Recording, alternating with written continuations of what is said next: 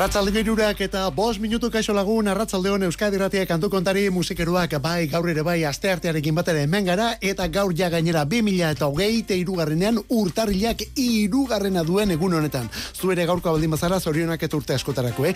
Eta musika zalea baldin bazara zuri ere zorionak eta urte askotarako sekulako orduarekin gatu zelako orain hasi eta Laura Kartekoa musikaren inguruan egin behar dugulako irrati honetan Euskadi Irratian kantu kontari aritzen gara horretzagatik esan saioari kantu kontari esaten diogu. Hiru hanka alde hontan Olazabal teknikan ni neu aukeratu eta aurkezten eta bestaldean zu zure belarri entzumen eta sensibilitate guztiarekin horretarako ezinbestekoa zara gure saioan eta. Eta gurekin ba iritziren bat edo kontaktuan jarri nahi baldin baduzu nahi duzunerako WhatsApp ere martxan daukagu. Eta betiko zenbakian 6 sortzi sortzi 666 000 6 sortzi sortzi 666 000 Eta gaur saio hasteko era bat kantu popero horietakoa. Lehen bizikoa Celine Dion.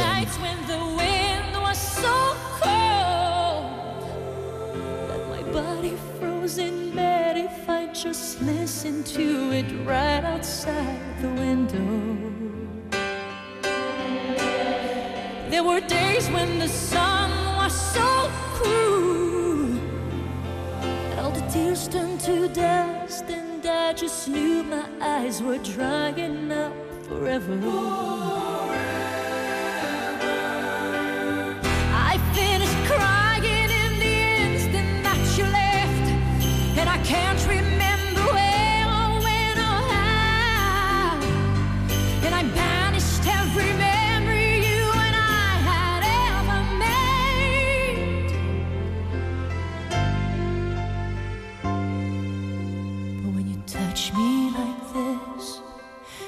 you hold me like that, I just have to admit that it's all coming back to me when I touch you like this and I hold you like that. It's so hard to believe,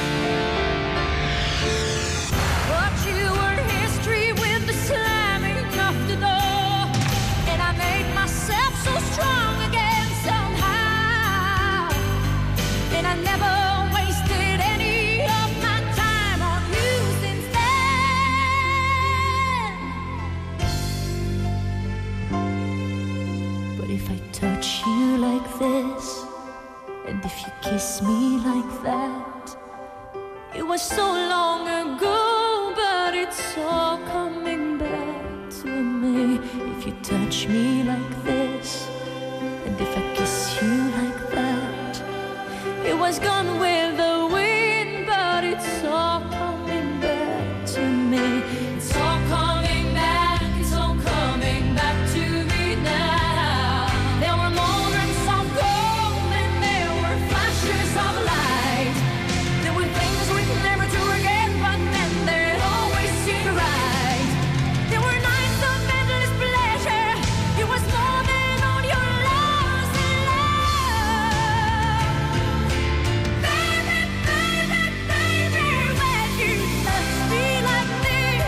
It's all coming back to me now. Izeneko kantua bere garaian Gene Steinman New Yorkeko musikari eta kantugileak idatzia da. Gene Steinman kantugile benetan handi horietako bat izan delako. Midlofen ia arrakasta denak idazteagatik ezaguna.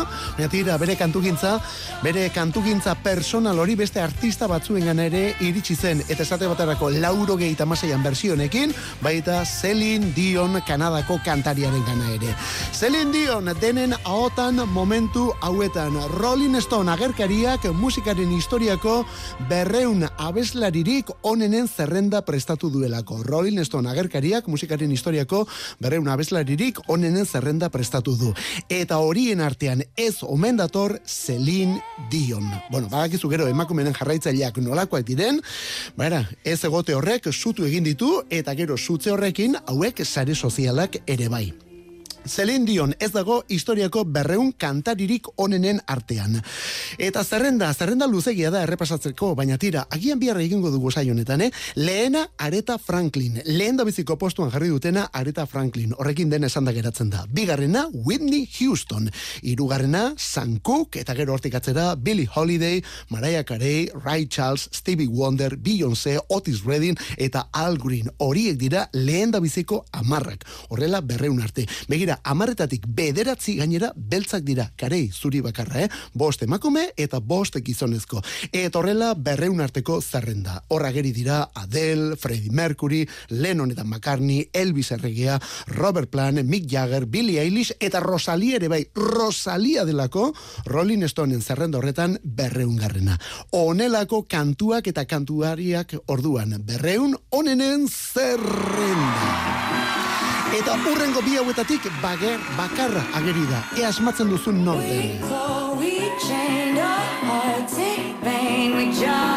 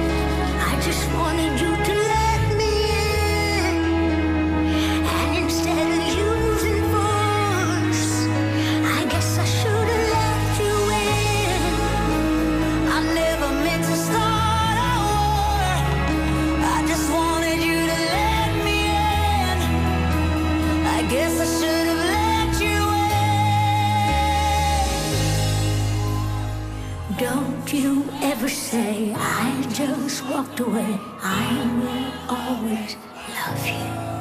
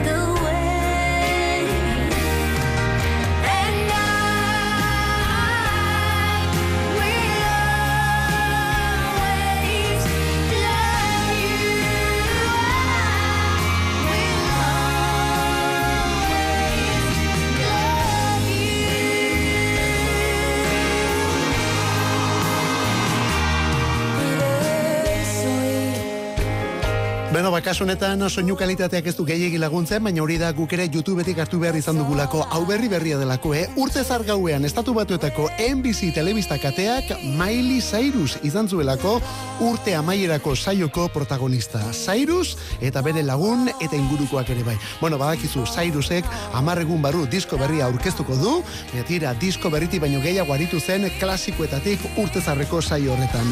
Klasikoak moldatzen eta berarekin batera Sia, Paris Hilton, Talking Heads etaldeko David Byrne edo Dolly Parton amapuntakoa ere bai.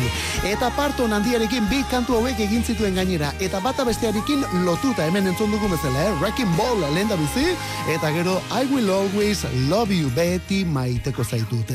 Dena zuzenean. Dolly Partonena da kantu hau eta Dolly Parton ageri da Rolling Stoneen berreun kantaririk onenen zerrenda horretan ogeita zazpigarrenean jarri dute gainera country munduko artista erraldoia, Dolly Parton. Miley Cyrus ez dator zerrendorretan.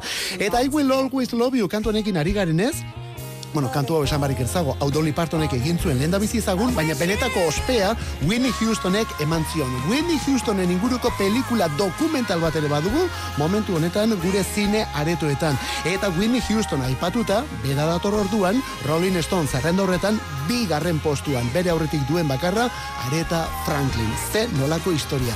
Bueno, agian bihar animatzen baldin bagara, eta berotzen baldin bagara, zerrenda horretako kantu batzuk eta artista batzuk errepasatuko ditugu, eta bide batez zuen artean, Euskaldunen arteko galderak bota ere bai. Euskaldun bat, Euskal kantari bat aukeratu beharko bazenu, zuk nor, zein aukeratuko zenuke. Zein da zuretzat historiako Euskal kantaririk handiena.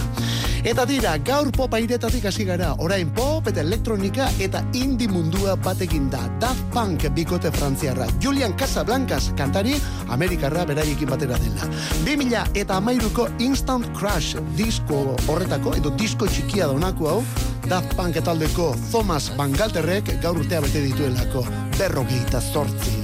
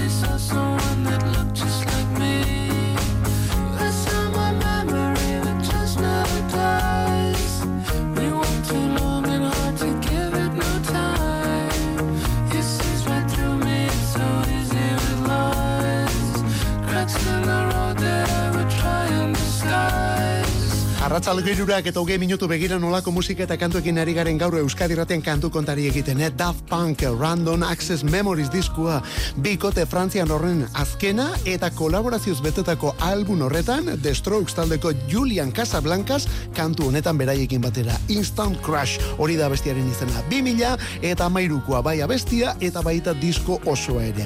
Hortik aurrera, ez zuten beste diskorik egin, Guy Manuel de Homen Cristo eta Thomas Van Galter Beatlesek. Eta aurretik beste hiru Homework lauro gehieta mazazpian, hori lehen da bizikoa, gero Discovery 2000 batean, eta Human After All 2000 eta bostean. Horiek dira Dan Punken estudio lanak. Bueno, gero zuzenekoak eta bernasketak eta horrelakoak ere burutu zizuzten. Eta soinu banda bat ere bai, 2000 eta amarrean Tron Legacy izenekoa.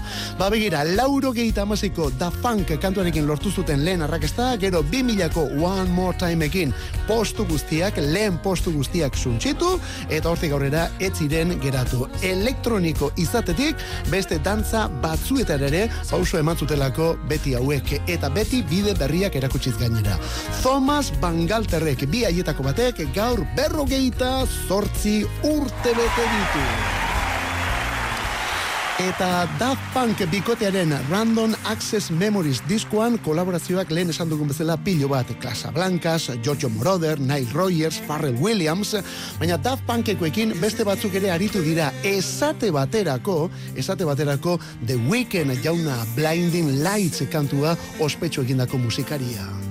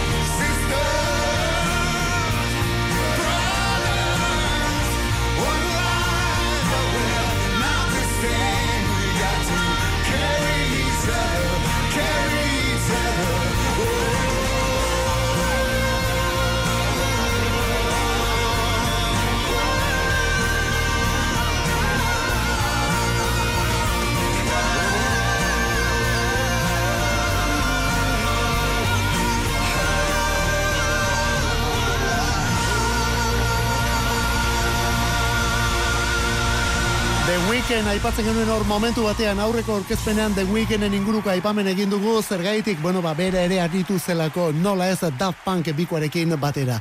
Bueno, ba, The Weekend berriz ere zer esanak ematen ari da, bere kantua Blinding Lights aurretik aipatu duguna besti hori, hori delako momentu honetan Spotify batarian historiako kanturik entzunena. Iru mila, irureun eta hogeita malo milioi, eun da lauruge mila eta seireun eta berrogei entzunaldi izan omen ditu gaur eguerdira arte behintzat, abesti horrek esan bezala Spotify plataforman. Bera da, bueno, aurretik Ed Sheeran zegoen, Shape of You kantuarekin, hor lidergoan, lehen postuan, baina lehen posturik endu dio aste honetan, The Weekend jaunak Blinding Lights abestiarekin.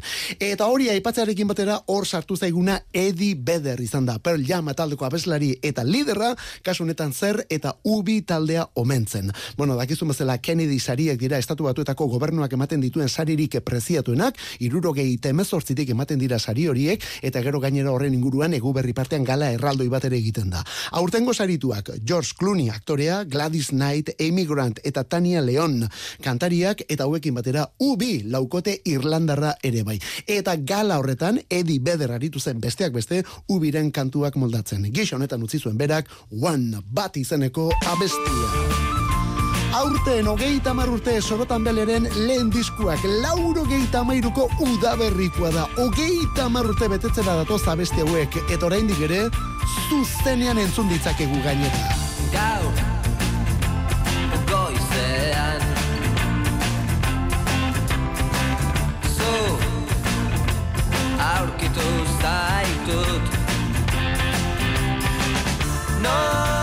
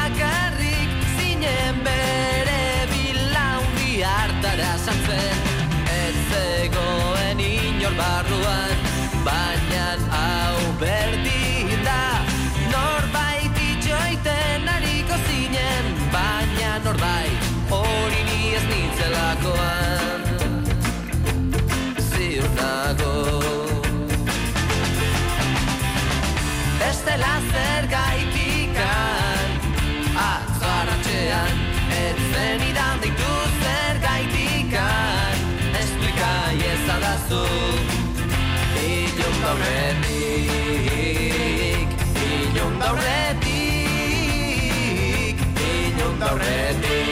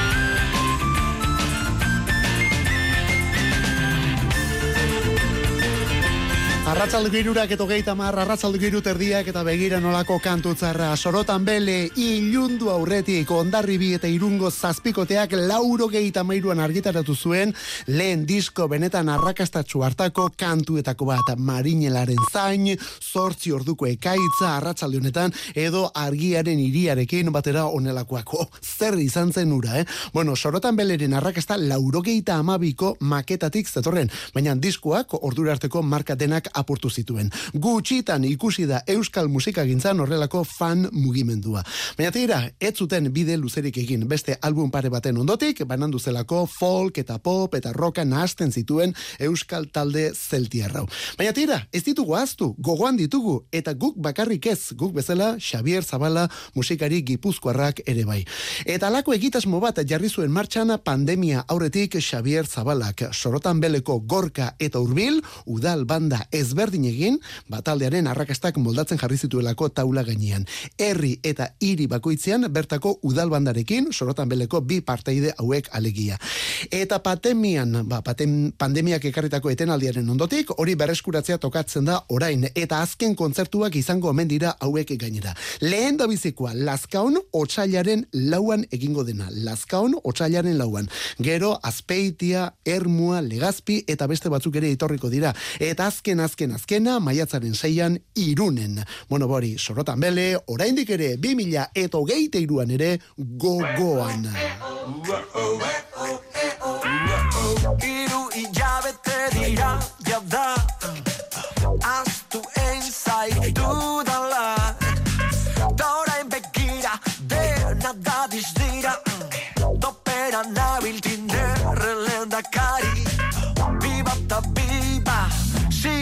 Sinetxita zu Gaur ere plana, jantzitut hawaiana Reif bat dugu ara, trampa talgarak Festa eta dantza gauetik goizaldera Sentitzen naiz erregea, dena dako zamena Eldu etxera. Joder, faltan zaitut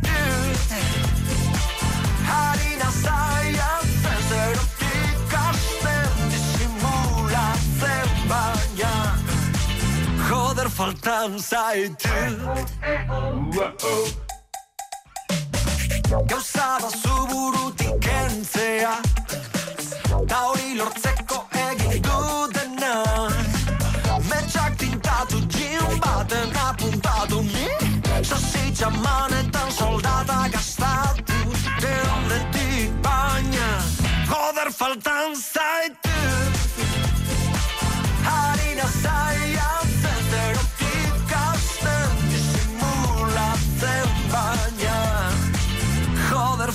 faltan zaitu Joder faltan zaitu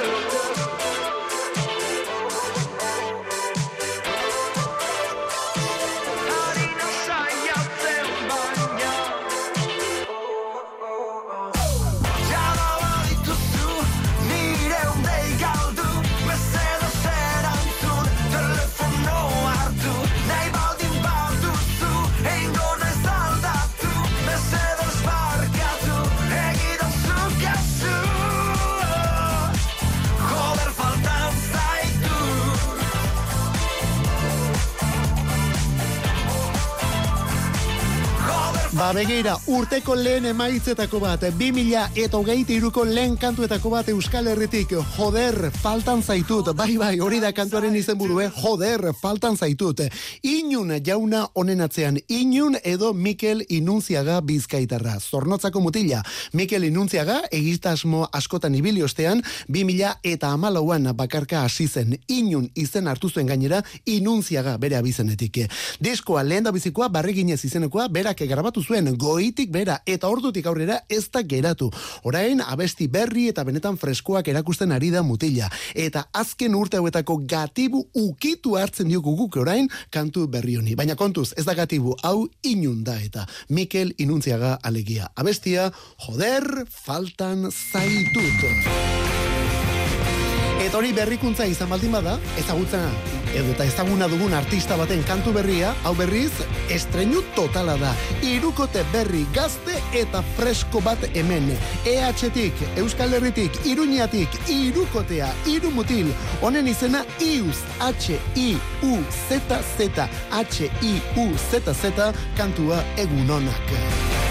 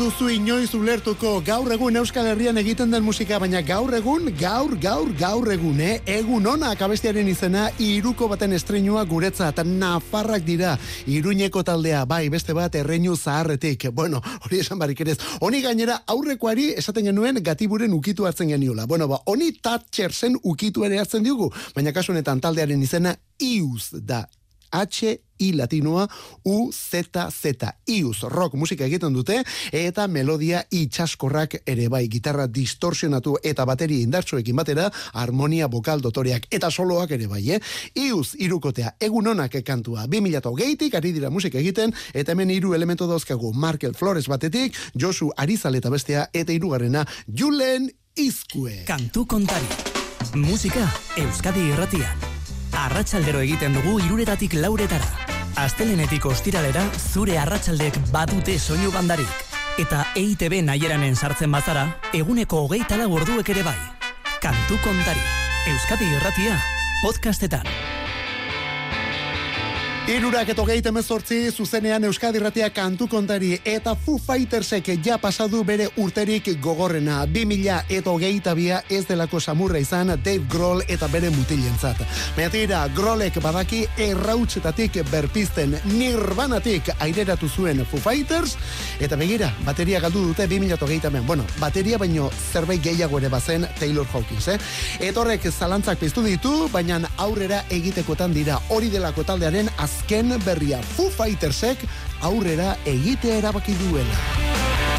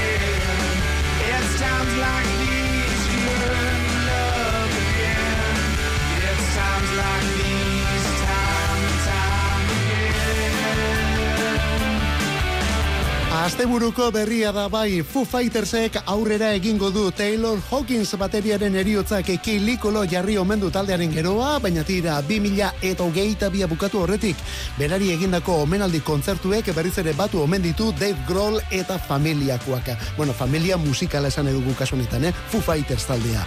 Foo Fightersek jarraitzea erabaki duelako alako nota bat erakutsi dute urtezar gauean. Baterian ez omen da arituko Hawkins, baina nala ere kontzertu denetan presente izango omen dute musikari hilioria. Oraindik ez dakiguna da nor izango den bere lekuan, nor arduratuko den bateria astintzeaz. Agian bere semea, aurreko kontzertu horietako batzuetan bezala ez da? Bueno, agian oraindik ere gazte xamarra da, baina mutilarik eskarmenturik ez zaio falta. Kontua, kontu, Foo Fightersek aurrera egitea erabaki du. Eta begira zen olako gitarra akustikoa sartzen ari den hemen. Bueno, gitarra akustikoa, baina ondoren datorkiguna basua da. Zen olako abestian Rumble On.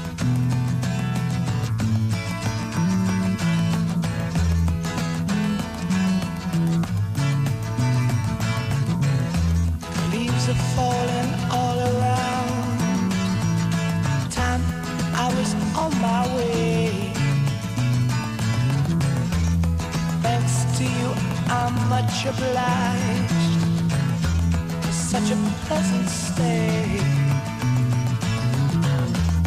But now it's time for me to go.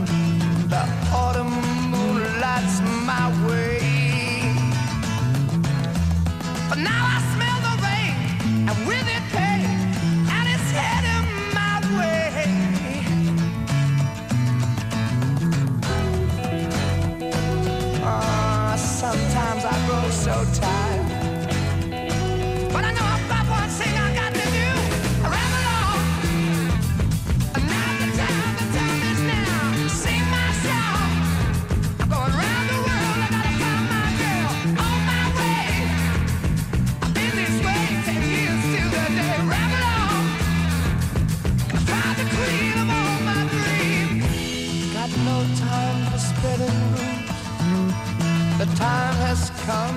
Be gone.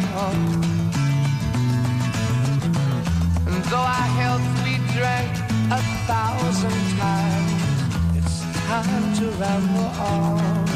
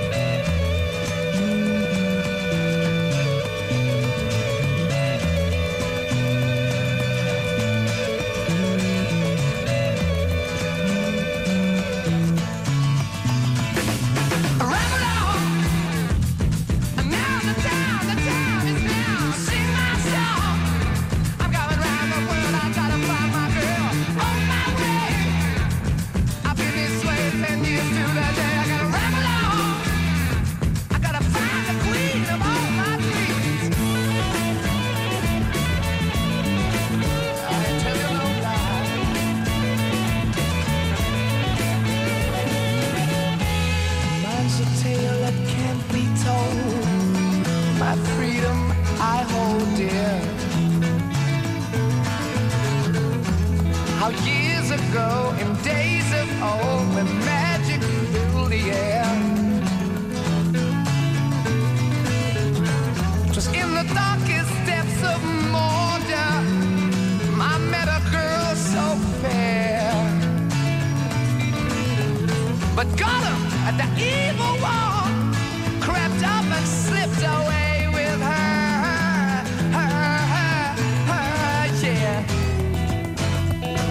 Kantu kontari honetan, arratzaldero irurak eta bost inguruan hasi eta laurak arte egiten dugun musika honetan, garai bateko kantuak ere berreskuratzen ditugu, eta ezin bestean berreskuratu gainera. Kantu berriak ezin bestekoak dira, baina zaharrak ere bai. Eta hor dator Led Zeppelin laukoaren klasiko hau, iruro gehieta bederatziko Rumble On izanekoa, ze ona, ze nolako kantu tzarra, ze boz, bateria, gitarra solo, eta baju ere bai, eh? John Paul Jones da hor bajuan entzun duguna. Led Zeppelin taldeko bajista izan zelako bera, bueno, bajista eta teklatu jotzailea. Eta agian lau haietatik mm, e, distira gutxien egindakoa, baina nala ere ezinbesteko musikaria. Historikoa, John Paul Jones. Begira, aurre honetan Foo Fightersekoak ekarri ditugu, taldeak aurrera egitea du- erabaki duela eta kontu horrekin, bueno, ba, John Paul Jonesek ere izan zuen harremanik Foo Fightersekoekin, eta omenaldi horietan ere presente aritu da gainera. Batez ere, harreman hori Dave Grohl eta Taylor Hawkinsekin. Esate baterako, 2008an Wembley Stadioan Londresen elkarrekin jo zituzten rock and roll eta rumble on izaneko kantu hau. Jimmy Page aritu zen gitarran, Led Zeppelin taldeko gitarrista eta kantugilea, eta gero kantuan eta baterian Dave Grohl eta Taylor Hawkins batean bat eta gero bestean bestia. Eta horiekin batera gaur irurogei tamazazpi urte bete dituen John Paul Jones bajuan. Bere omenez, kantu mundial hau irurogei taberatziko Rumble On klasikoak horiek, orain belaunaldi berrien txanda. Red Skies hori da kantu honen izena, zeru gorriak. Eta bi musikariren arteko gauza da hau. Dylan Girls batetik, bestea Noah You're Jones. watching the road twist and twine, my lord.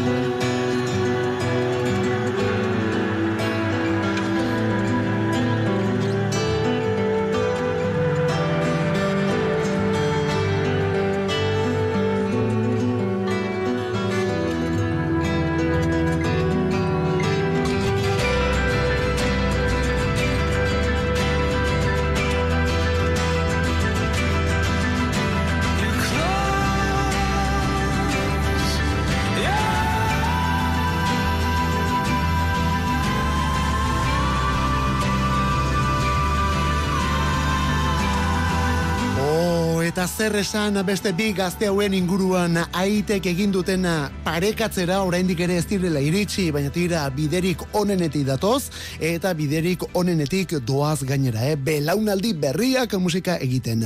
Bi musikari eta kantari daude Red Skies izeneko kantu dotore honen atzean eta zenolako bi erraldoiren semeak gainera.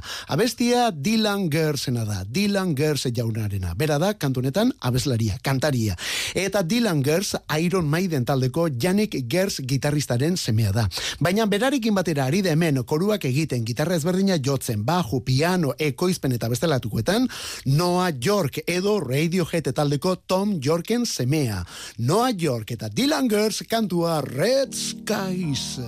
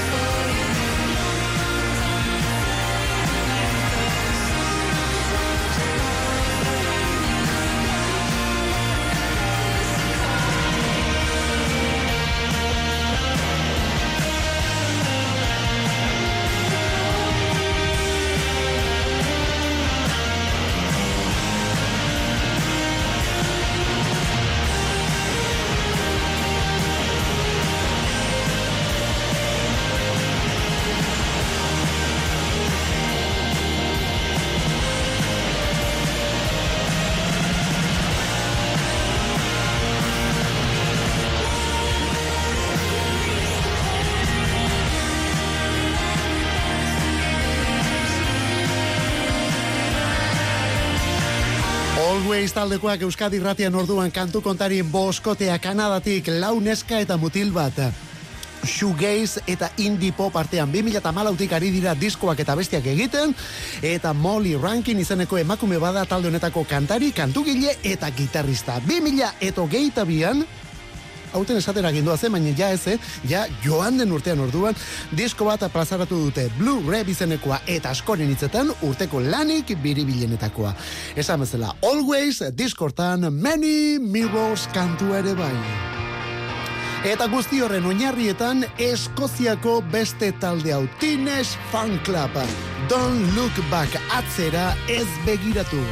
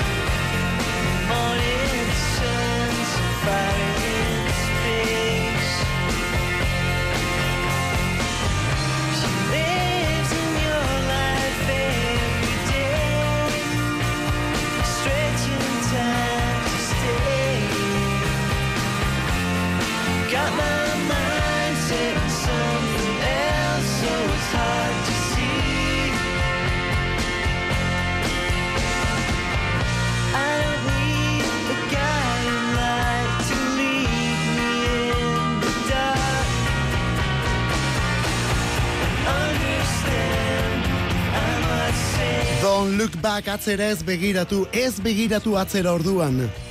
Lauro geita amabosteko Grand Prix diskoan sartu zuten kantua, baina banda hau lehendik ari da lauro geita bederatzeik Glasgow datoz, amabi estudio lan dituzte eta berriena 2000 eta geita bateko Endless Arcade. Bueno, bari, Raymond McGinley eta bere bandakoak dira. Eta mutil hori zoriontzat tokatzen da gaur, batetik hiru hamarka dauetan egin duen musikaren gatik, bueno, horregaitik lehendik ere zoriondu genezaken, baina gaur berrogeite meretzi urte bete dituelako ere bai Teenage Fan Club, Teenage Fan Club taldeko Raymond McGinley jauna. Eta urtea bukatu horretik deskubritutako beste bersioetako bat, kantua lehendik ere ezagutzen genuelako Morning Elvis, baina hemen, kompainia eta guzti, Ethel Kane. Memphis where I never got to see Elvis. I just sweated it out in a motel room, but I think the king would have understood why I never made it to Graceland. The bathroom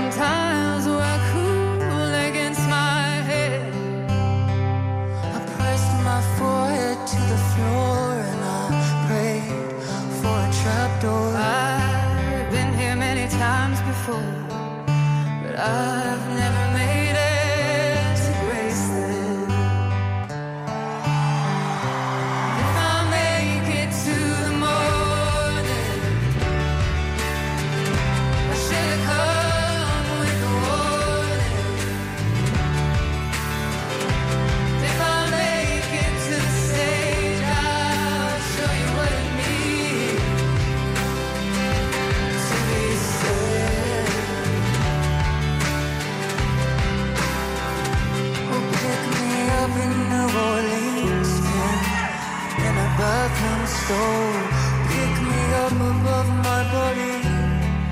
my corpse against the wall. I told the band to leave without me. I'll get the next line, and I'll see you all with Elvis. If I don't survive the night, if I make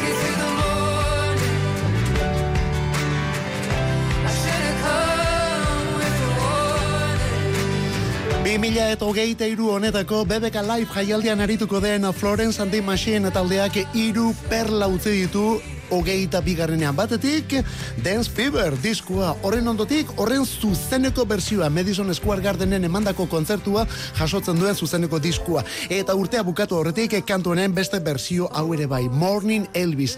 Hiru lanetan topatuko dugun kantua baina beti ez bersio moldaketa ezberdinetan.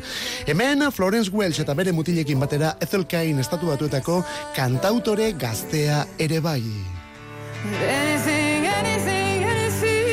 Eta honekin gaurkoz despedida. Minututxo bat, ura ere eskaxa gainera. Arratzaldeko laurak hemen ditugu eta musikeruak Euskadi ratian kantu kontari. Bai gaur eta gauzak ondo direla baita ere. Ondo izan bihar arte zeuritxuren ibili.